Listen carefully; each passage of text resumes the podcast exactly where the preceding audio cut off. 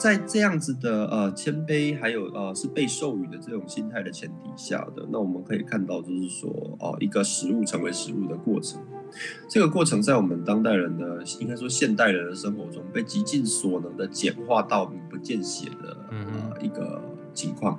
嗯，那我自己的心态是呃，或者我的心情和一直以来价值观是。就我们会常看到很多呃都市人会去强调说啊，那个杀人恐怖啊，那个很血腥啊，怎么样的？但你只是没有看到电宰场发生的情形。欢迎光临。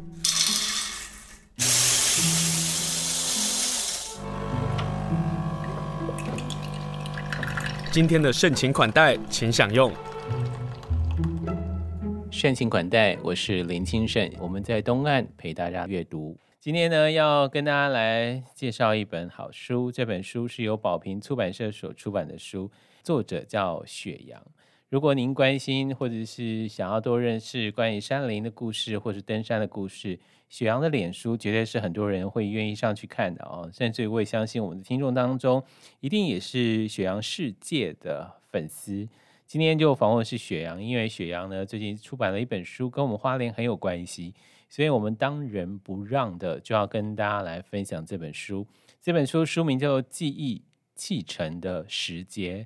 今天就访问雪阳来跟大家来介绍这本获得了成品跟金石堂选书，实在很厉害哦。他出个书就可以呃被获选进去了。今天连线访问是雪阳，Hello，雪阳好。哎，主持人好，各位听众朋友大家好，我是雪阳。这本书是本来就计划要出的吗？或者是你手上还要准备出别的书？呃，现在是有这个准备下一本的计划了。Uh huh. 对，那这本的话，啊、呃，原本就是以那个新闻所的深度报道形式出现的。对，嗯，但即使是深度报道形式，可是你在文字的书写上，嗯、我不知道是宝平有刻意的跟你讨讨论过，还是你自己有一些想法？因为你那个报道的确在文书的报道上面是用报道文字手呃写法嘛。但是段落跟段落之间的小收尾跟最后的小收尾，其实我会看到会有一些收尾的方式，那个是具有文学的书写的一个方式来呈现的。这样说好了，因为嗯，有情况有一点复杂。一开始呢，呃，这一趟旅程是我因缘际会之下，对啊，然后认识马远那边的青年永恩和蔡生达。对，那后来就是他们在二零二二年有这个呃，从穿越关门古道。回到单大社，带领单那个单社群的青年回去的计划，嗯、然后他们就邀请我一起参与。然后我看了一下，我觉得嗯，这样子，因为他们这种呃分量，对，还有就是行程的寻根行动，其实算在台湾也算是数一数二远的。嗯哼，对，然后所以我就觉得，哎，这样子一个呃历经千辛万苦都要回老家的一个呃心态。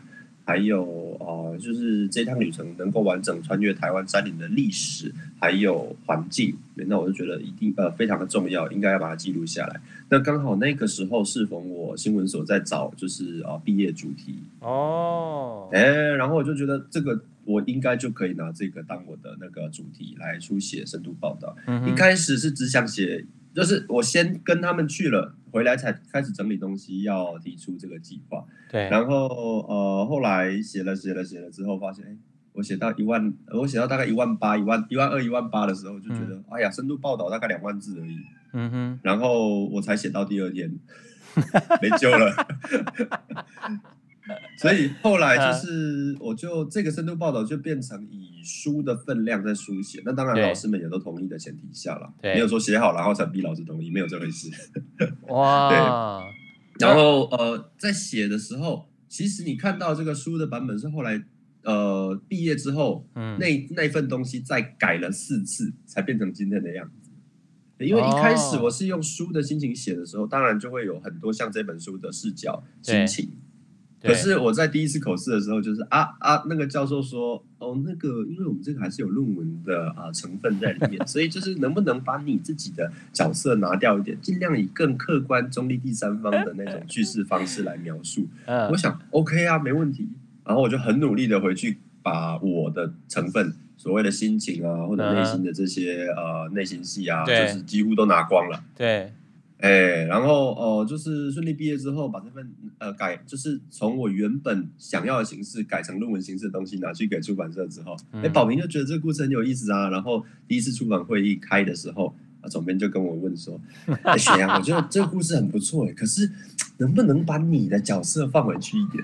然后我的，我的，我就跟总编大笑，我说：“哦，我才拿掉呢。”所以你原本拿掉的那些，你你有留着吗？呃，基本上改了好几版，对，就是埋在硬碟深处。哦，对对，但你就是几乎是重写了，如果这样讲的话，没有到重写，因为我都还记得，就是呃那些心情嘛，所以就是顺着文稿从第一行开始读，读一读，然后觉得这个地方我可以把再把自己的心情放回来，或者我这、嗯、我其实那几个转折有某些呃很值得记录，或者是说有趣的事情，嗯，可以跟大家分享，我就把它再加回去，嗯。对，就是等于说我炒好了一道菜，然后发现哎，这个菜不符合入门规格，好，那我就把那些比较重的调味料拿掉，哎啊，然后就是拿完哎，过滤完之后拿去给出版社说，哦，这个可以把那些调味料加回来会更好吃。嗯，我说嗯好，没问题，再加。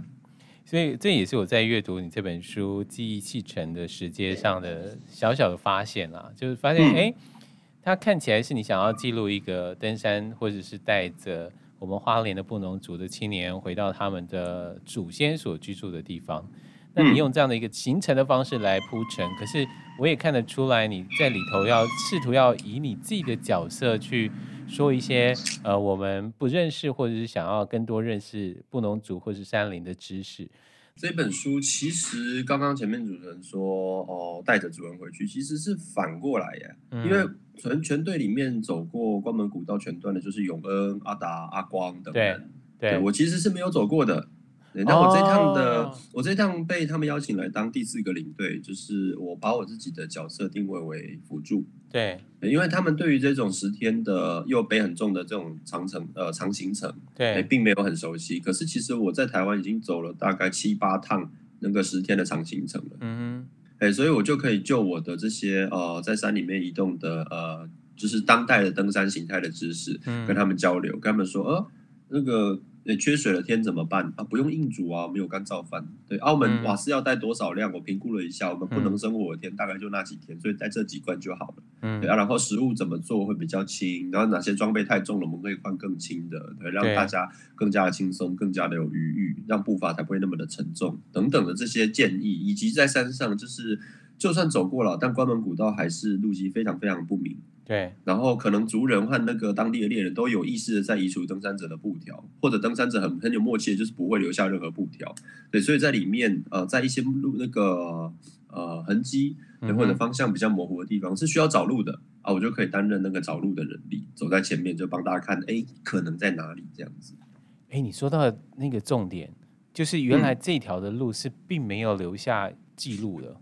呃，有记录，但是你在现场不太会看到我们传统山径上的布条、对指标，还有明显整理好的路径，通通都没有哦。这个是登山客跟呃部落这边达成的默契吗？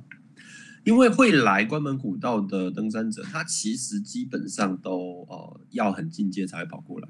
哦、坦白说，我们这条路线的难度远在任何的百越纵走之上，没有任何一条百越路线跟这个一样难。对，对。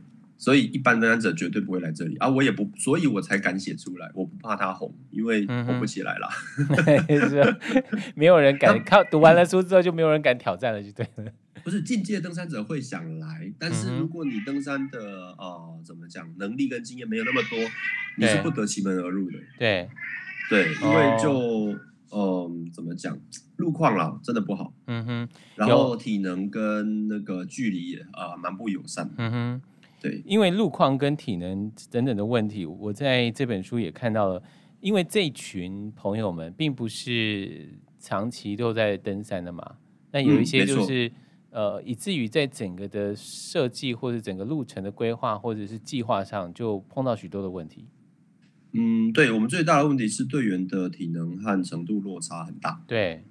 对，所以说我们在呃呃在中间就呃下雨嘛，然后又很冷，走的时候队伍会四散。嗯哼，对，那这个情况其实对一般的登山队来来讲是很危险的，嗯，也是大部分的迷途型山难发生的呃主要原因。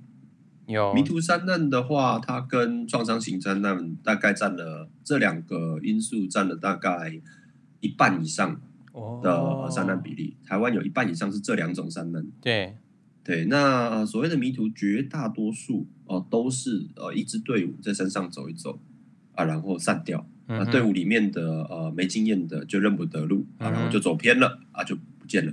嗯哼，那我们原因之一哈。是的，那我们这支队伍为什么就算散掉也不会发生这样的事情？对，那是因为呃，以就是我们布农族的角度，或者他们布农族的角度来说，嗯，呃，只要上了山，我们这支队伍就是一个啊、呃、一起一家人的概念。所以其实你不会看到，我们会队伍会散掉，会依照能力的强弱散掉。对，但你不会看到有落单的情况。哦，就即使散掉了，它也不是个别个别，它会是几个人一起。对，而且而且就是呃，不用这没有特别沟通过，但是就很自动的，我们队伍在最碎的时候是第呃三天，呃、嗯、第第二天准备要上轮胎文山前岸的时候，嗯，那个时候碎的程度是碎成四队，十八个人碎切成四队，嗯，可是你可以看到这四队里面一定会有至少一个呃走过关门古道全段的人。哦，对，所以没有迷途的问题，嗯哼。对啊，然后就是哦，队员之间也可以互相的照应，嗯，也并不会发生说哦，有一个人他就是哦被丢在后面啦，然后无依无靠，然后只能靠自己咬牙硬撑的情况。对，嗯、就是在这支队伍里面是看不到的。也是我认为是呃，不要说当代登山啦，就是其实它也是一种源于原住民文化，源于这片土地的跟山林相处的精神。对。也不要把任何人丢掉。如果你们是一起上山，你们就应该是一个整体。这也是我们当代登山者在追求个人自我实现的时候，尤其网络自主队很容易发生的情况。嗯。有啊，你在书当中有提到了网络自主队的问题。你书上面说，嗯、以回家为目的的队伍，领队通常不会太要求体能，而会尽量的尽力的照顾每一位参与的人。这不外乎是尽可能想要让想回家的族人都能够有机会回到旧部落，也因此，在因为队员之间的体能的差距，也这个长度也是拖得很长，甚至拆散成多个小队。但这个旅程上，你却没有看到是为了目标而赶路的行为，反而明显感受到大家在一起才是所有决策的第一顺位。这也是我在阅读你的书上一直不断的获得许多许多的收获哦。但这个书的收获，其中还有很大部分是你自己在作为一个非布农族的朋友，然后看布农族的山林的文化跟猎场的文化是非常好看的。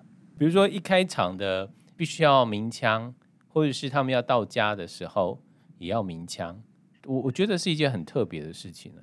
嗯嗯，就是上山前的鸣枪，其实那个算是呃跟。他们会叫他们不，他们不会用祖灵这个字啦。祖灵好像可能是别的族吧，或者汉人在用。但至少我跟他们相处的过程中，就是哦、呃，就发现他们喜欢用老人家这样子的说法。对，对然后我自己很喜欢这个说法，哦，好亲切哦。老人家，对，祖灵祖灵就会有一种很崇高、很那个呃，会另外一个多一点神性的感觉。对，对，对。那呃，就是鸣枪跟老人家说，哦，我们要来喽，就是一个打招呼、按电铃。哦，这么可爱。嗯，对，那枪声的话，其实应该说枪支在布农族的文化里面是一个非常重要的维生器具，因为过去的蛋白质来源大都是从山里拿的。对，他们所以他们就是很会用枪来呃，在各个呃重要的事件发生或结束的时候做一个开头或结尾。嗯哼。对，那我就是到了重要的地点，比如说马太安西底等过来这个固定的营地，对，对啊，然后还有就是呃回到老家的时候，到了我们第一个哈巴昂社的时候，我们都有就是进行鸣枪的呃一个过程，嗯哼嗯哼，对，然后这个过程是哎告诉呃老人家，对，或者告诉在部落的家人我们回来了，对，这个最初的用意是通知部落山上人回来了，让部落开始准备。嗯准备要干嘛？就是迎接啊，带着猎物啊，带着收获回来的族人，要开始洗啊、分啊，那些都是需要准备的。因为你可以稍微想象一下，过去呃，部落还在山里的时候，呃，水并不是那么随手可得的东西。嗯，所以当听到枪声，当听到那个布农族的附中回家歌唱着拉吉鲁马复归的时候，嗯，对，那响彻山谷的歌声就是驱使部落动起来，整理场地，然后该打水的赶快去把水打回来，因为。我们的猎人回来了，我们家的壮丁回来了，带着我们的呃食物回来了。那这些食物要赶快处理，然后才不会坏掉，然后分给大家，然后就让我们可以继续过上呃下一段好日子。对，但这书最精彩的还是包括你会愿意谈，然后你也不会担心会不会有不同的意见，就是猎食，因为你们在山上的时候也有打猎嘛，嗯、然后也有包括就是打到一个山羊，是。然后你也把照片啊，然后把文字也陈述上来，嗯，这一段啊，真是这本书的最精华的地方。就是如果大家 最最精彩的地方，呃，我们并不会看到血腥淋淋，用一种精神喊话，或者是用一种意识形态去看这件事情。在你的陈述上，我们会跟着你的视角，会，我觉得是接受，哎。会去理解，这是我这些日子以来在读相关、在谈原住民的狩猎的时候，你算是一个最容易 touch 到人心，去理解到布农族或是原住民族打猎，他们跟这个自然的关系。嗯嗯，来谈谈这一段好不好？好。呃，这一段呃是我觉得很重要一段，也是我想传达是说，哦、呃，这种人跟自然，嗯、人生活在自然的环境里面，与整个大地、与整个森林和其他的物种相连接、相互动一个呃方式。对，对，我想陈述的是这件事情，这个应该是自然自然而然的。只要你今天还会吃肉，只要你今天没有变成一个纯素主义者。嗯，那你无可避免的必须从环境里面来获取你的蛋白质。嗯，对，无论你是用养殖的还是野生的，其实我们一直都在吃野生动物啊。为什么？嗯、鱼啊，是啊，我们都会忘记这件事情。就是海洋动物，它其实就是野生动物。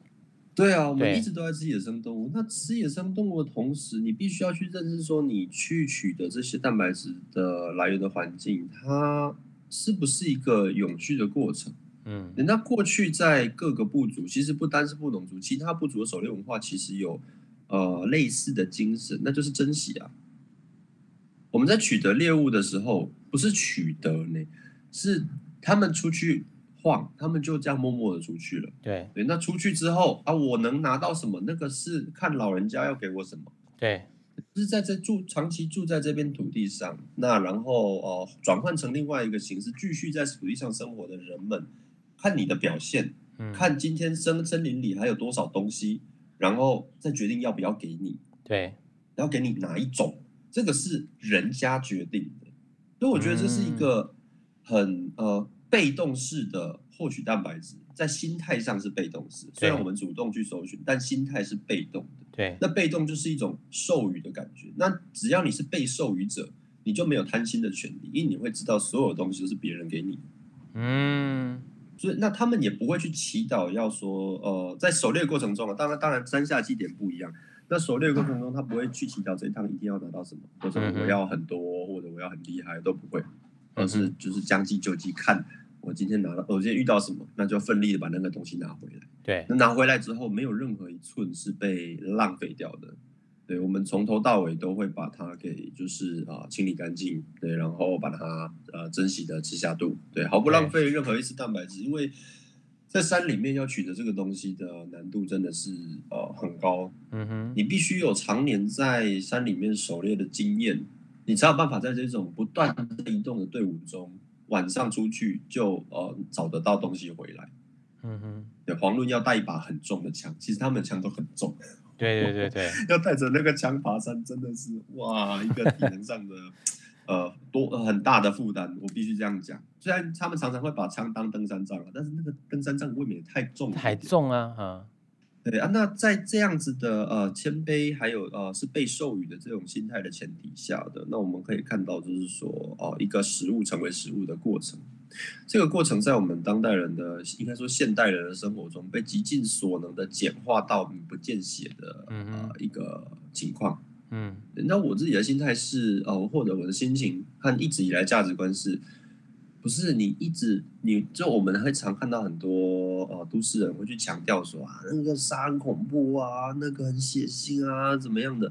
但你只是没有看到电宰场那个呃发生的情形。所谓的电宰跟我们用刀或用枪差别在于，电宰可以很精准的，就是呃一击毙命。嗯，对，那刀枪其实也可以啊。那你要技术够好，技术不好，他就会在那边挣扎，就很残忍的在那边就是啊、呃、跳来跳去。哎，可是当你身为一个老练的猎人的时候，那个一刀毙命是下去出来，他叫两声没了。嗯，对，那跟电宰其实是一样的。嗯，对，那宰完之，那是呃，当他就是失去生命迹象之后，开始开肠剖肚。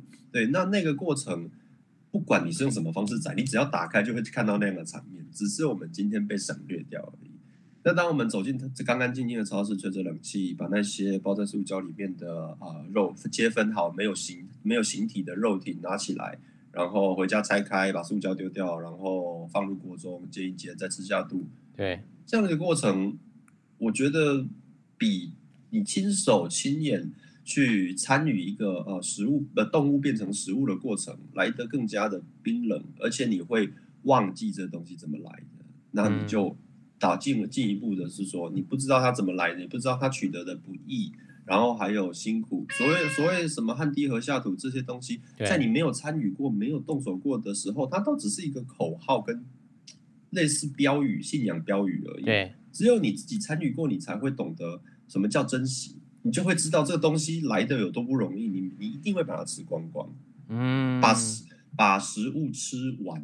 这几个简单的字，其实就是解决当代粮食生产困境的一个很重要的、很重要的精神。因为我们现在面临的这些危机啊，资源浪费啊，食物就占了多少比例？全世界不是说每呃怎么讲，每每年有三分之一的食物是被丢掉的。是啊，对啊，嗯，所以你就会说，现代人越来越不珍惜食物了，总是贪得无厌的吃下远超过自己所需要的这个分量。然后再来烦恼自己要如何减肥，甚至自己的浪费。我就是喜欢你刚刚说到的，就是对于族人来讲，他们面对这个食物、面对这个动物的时候，他们会不发一语的表情，严肃的帮忙处理这份老人家的给予，这是他们看待猎物的这个方式。在处理这个老人家所给予的礼物的时候，雪阳这样子写道：他走到一个小土坡旁。把肉串插在地上，并倒了一小杯酒，口中虔诚低喃着族语，双眼似闭非闭。他在祭告，感谢老人家的给予，感谢他们在这个营地对我们的照顾，并且照顾他们对我们叨扰的包涵。这是布农族传统文化当中狩猎收获后最重要的仪式。猎人会献上山里最珍贵的资源——肉与酒。将自己的心意也感谢，用最真诚直接的方式分享，并且传达给先人和这块土地。那今天跟大家分享的，就是雪阳他所写的，由宝瓶出版社所出版的《记忆继承的时间》。如果我们对布农族的认识非常的少，如果我们对于猎人文化的认识非常的浅薄，如果我们对于登山的想法、对山林的记忆无法构成的话，这本书《记忆砌成的时间》，欢迎大家能够来阅读。今天访问就是作家雪阳，和大家来分享他的新书。雪阳，我们还是要跟大家介绍一下你们这次爬的这个古道，好不好？这个真的要花十天的时间，然后从马远部落一路的往上爬。呃，其实不用，因为前面其实啊，上一段访谈说里面有聊到，因为我们不会筛选队员的资格。对。呃，不要太夸张，基本上都能参加，新手也没关系，只要你愿意走，只要你有运动习惯，我们都愿意带。Uh huh. 但是在这个前提之下，哦，哦，我们的速度就不不可能快。嗯，所以所以我们要排比一般登山队更长的时间去把这一段行程走完。嗯，对，那一般登山队在这个地方大概花六到八天的时间，看你的体能的多寡。对。那如果你当代最呃怎么讲啊，最受欢迎的这种跑山的形态的话，大概八三天左右就搞定了吧？就跟过去，其实过去当大社那边老人家翻到那个马远这边，就是拜访朋友，或者是说他们移居的时候探看的前期，uh. 也大概三天啦。三天，可是我光看你们前半段在描述那个雨啊，那个泥泞啊，然后那个苔藓啊，那个呃斜坡啊，高度啊，我都觉得好难爬。它确实很难爬，但是只要你的山林经验够丰富，哦、呃，你还是可以有一定的速度。对，对，如果而且其实那个距离跟上升下降，要不是它那么难爬。对，那大概跑山的人两天一天就可以搞定了。现在台湾跑山的人那个之疯狂，就是一般没有在爬山或者只爬郊山的人很难想象的。嗯哼，但为什么他们想要走这个关门古道呢？嗯、哦，因为关门古道是呃，它是一条清代刘铭传时代所开辟的道路。嗯，那刘铭传觉得是说，哎，我们缺乏一条东西向联络的道路，因为那个时候清代八通关古道已经废弃很久了。嗯。在这个状况下啊，刘铭传就下令开辟的第二条就是穿越中央山脉、翻越呃联络东西向的路，叫做新中路。因为清代八通关叫做哦中路。嗯哼，这个新中路完工的时候，其实它是靠它就是靠着布隆族人带路，然后哦清兵就是沿着他们本来就会使用的路廊，那一路这样子整理成有石阶啦，或比较开开阔、比较明显的路基，然后一路从我们的呃地利。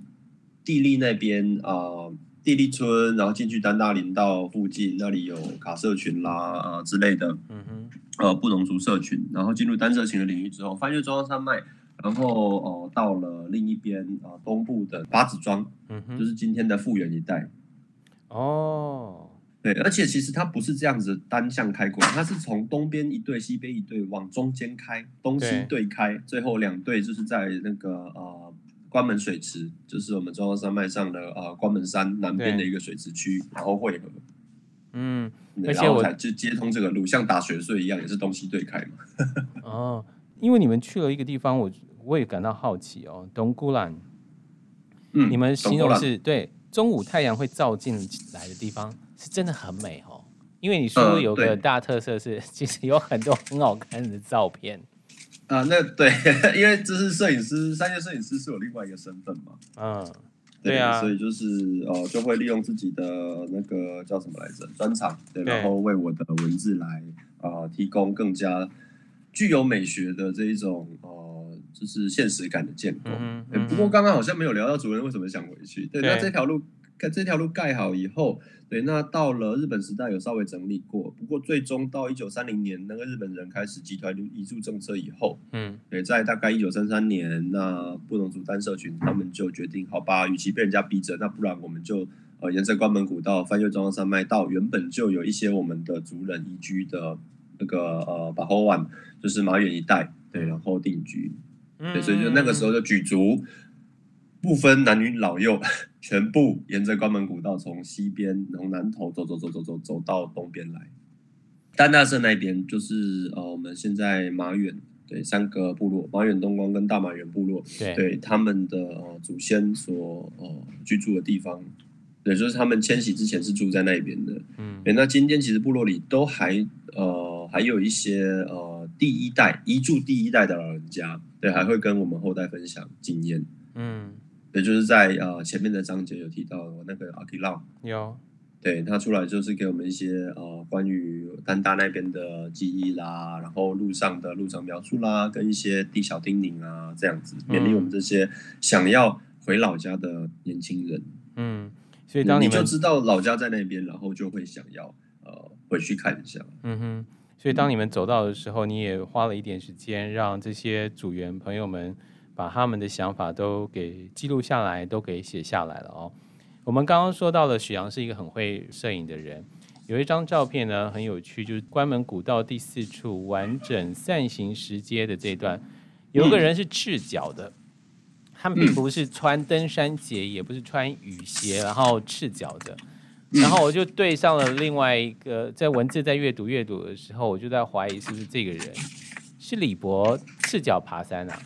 是的，没错，就是他。你可不可以跟大家来介绍李博？因为我觉得整篇故事里头的 让我感到好奇的人就是这个人，这个人太妙了。李博他是台大电机系毕业的，也就是我们口中说的，就是呃人生胜利组公式里面啊、呃、最 top 的那那那一个区块。嗯哼，对。可是他在有这个身份前提下，就是因缘机会认识了部落朋友，然后就爱上了呃部落的这种生活方式跟传统文化精神。对。于是乎，他就呃就是到台东巴西告的那本路开篇第一章的那本路家族所在的那个延平延平乡。对。对他，他就同一时就他就是呃住住在那里，然后用就是比较贴近呃自然还有呃传统的方式在生活。我印象比较深刻的说，他们家没有滤水，没有没有热水器，他跑到河里洗澡。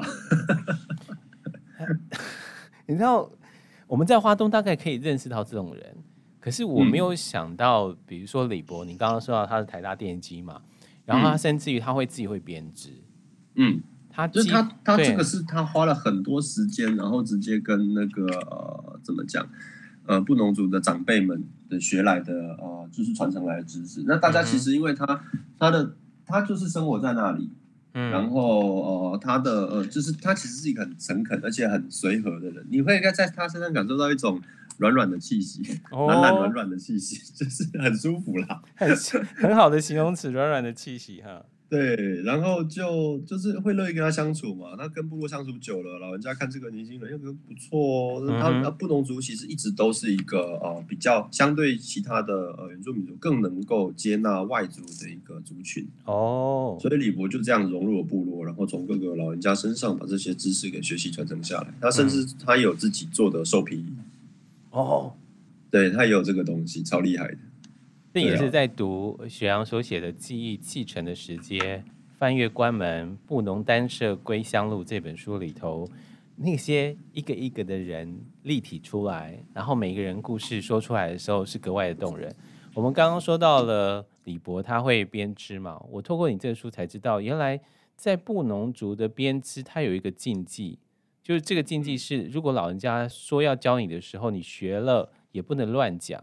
因为你的师傅还在，嗯，对，这个是布农族的禁忌，嗯，就是我我我学会了编织，我不能说我是跟哪个师傅学的，呃，跟哪一个可以，你不可以乱教人，哦，这件事你不能乱教人，你跟谁学你可以讲，可是你不能就是呃，在师傅走掉之前，就是去乱教别人，这算是一种技艺养成的尊重吗？呃，其实算是，因为其实我们也很容易看到啊，就是一些呃，反正业界很多嘛，因为各种业界都很多嘛，就是你在哪一个知名的餐厅工作之后，然后就是哦、呃，你就半路出师了，就自己出来开一间，然后手艺就学半套。对，对啊，那老那老师傅不爽归不爽，他能拿你怎么样？不能怎么样，嗯、对，但是那个东西就剩是你你新的出去了，只要你当年你没有学到全套的，你没有学到精神的话，你出来终究是半套。对对，那在就是呃这个半套的东西渐渐的在世界上扩散出去之后，如果它不是它，如果它不不只是食物，它它而是它是一个手工技艺的话，对，那是不是就会衍生出很多就是呃怎么讲，只剩下表象，对，但是没有传承到精神的形态。嗯、我就觉得这个是一种最。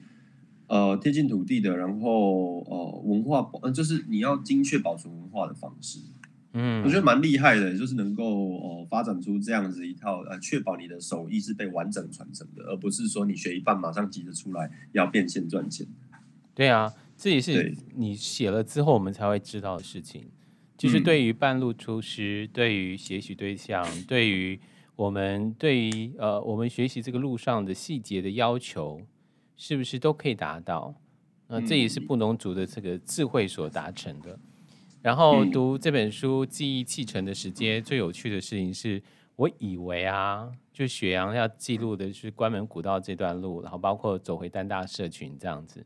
结果读着读着发现，哎，你们跟这个新闻连上了，就是 COVID nineteen 的事情。那，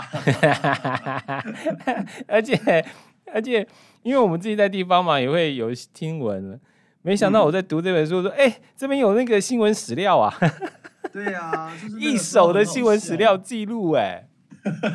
我们就是那一对，超级好笑。对啊，我说呃，好好赞哦！而且我老实说，我很佩服你，而且还可以继续走下去，因为我们自己都有确诊过嘛。嗯，确诊的那三天根本无法动。有如果是比较身体状况比较糟的情况之下，我就是这样子。那我看到你还可以继续爬山，就刚好也是呃，我们队伍里面没有重症的啦，真的是很幸运。如果有就完蛋了。这会不会是因为你们也在这边不断的消耗体力啦、啊、流汗啊，什么都有可能？嗯，或许吧。但是那个时候就，就我在这本书里面，你会发现一些，就是一点细节，就是我不会刻意刻意讲，但是我在很，我在试图把那个时，呃，关于去年，就关于一个时代，然后非常恐极其恐惧某一种未知事物的心情给描述下来。嗯，尤其是这个东西后来就变成大家稀松平常的日常。嗯对的时候，对，我就更想把这种心情反差跟社会现状给就是呃传下来，就是告诉我们说不用太恐惧未知事物。嗯，因为时间过了就发现那个很好笑，而当下的时候就那个很恐怖，对，或者别人会怕死你们。我们自己在里面确诊，然后我们我们知道自己没救了，然后已经全员确诊了，只只有一个阿美族不知道为什么从头到尾都没有确诊，超神，他真的没有确诊哦。哎呀，就是就他到底怎么做的又不知道哎。对，总之就在这个情况下，我们就知道哦，这个病毒啊就这样子。Uh huh. 那外但是外面会怕死我们啊，我们动动动不动就要被罚几十万几百万。对啊，对啊啊，就就就很可笑，非常非常可笑的一个就是、uh huh. 呃社会现况。对，那我就是想要把这种反差给记录下来，让让那个后面十年以后的读者，因为书是一个可以流传的东西嘛。对，等他只要读到，他就说：“哦，台湾有这一段时间哦，那个时候社会对曾经的那个世纪大疫 COVID 已经怕到这个程度。”嗯，怕到啊，文化局还要必须要上山，然后做快筛。哎，就我们就成为第一第一队，也是有史那个有史以来最后一队 在丹大温泉快筛的队伍。哦，那段读来有点荒谬，可是当你回想到那个时间的大家的恐惧啊，就理解了。嗯、可是当你们上山的这群人，你们只想到一件事情，是不要传染给老人家。嗯，不是传染，就是你今天已经用一个不好的状态，然后你还要回老家去看。嗯，那我们呃，那布农族他们在呃怎么讲看待所谓的、呃、老人家这件事情是很。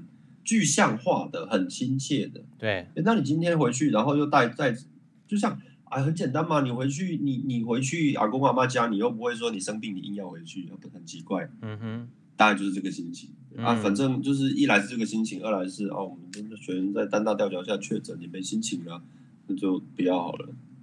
所以你们组员当中没有恐惧吗？因为我在读这书的时候，疑问在这里就是。你们刚已经听到了有人确诊了，就在山下已经有人确诊了，然后你们身体有产生变化了，嗯、然后在这个这个登山的路上，在你的文字当中，我没有感受到一丝的彼此的害怕，或者是彼此的猜忌、彼此的嫌避、彼此的担心，不是。因为我们每从第一天开始，每天都爱轮杯喝酒。轮杯就是不同族他们喝酒的方式，会一个杯子大家一起用。对，所以就早就没救了，要要怕什么？对啊，对啊，就是在读这书就读的，我本来想说，哦，轮杯喝酒好棒哦，什么？然后呃，永恩开始说，哎，山下传来的有人确诊，因为婚宴的关系，什么什么的。然后我第一个想到的是，哎，他们有轮杯耶。哎，敏锐啊，不错不错。我说，哎，他们有轮杯，然后我就。后面越看越开始担心，说会不会后面就是没办法爬上去了呢？这本书会不会变成一个恐怖小说了呢？哈，但我我今天跟大家介绍就雪阳这本书，雪阳就是说在 COVID-19 的这个部分呢、他说透过身体的痛苦、步伐的堆叠，我们用生命的移动，透过老人家理解大地的方式，感受的这座承载着一切、沉眠一切的山林。也让我们确实离老人家的背影就更近了一些。今天呢，我们就跟大家来分享这本书《记忆启程的时间》，让我们一起跟布农族的老人家更近一些，让我们跟这个山林更近一些。特别是透过雪阳的摄影，你会发现这山林的美，这山林的神秘，这山林有太多我们未曾看到的美丽的风景。透过雪阳的摄影跟文字，我们仿佛就跟着布农族来了一趟归乡之路。今天非常谢谢雪阳接受访问，谢谢你喽，谢谢。不会，谢谢你们，谢谢。谢谢。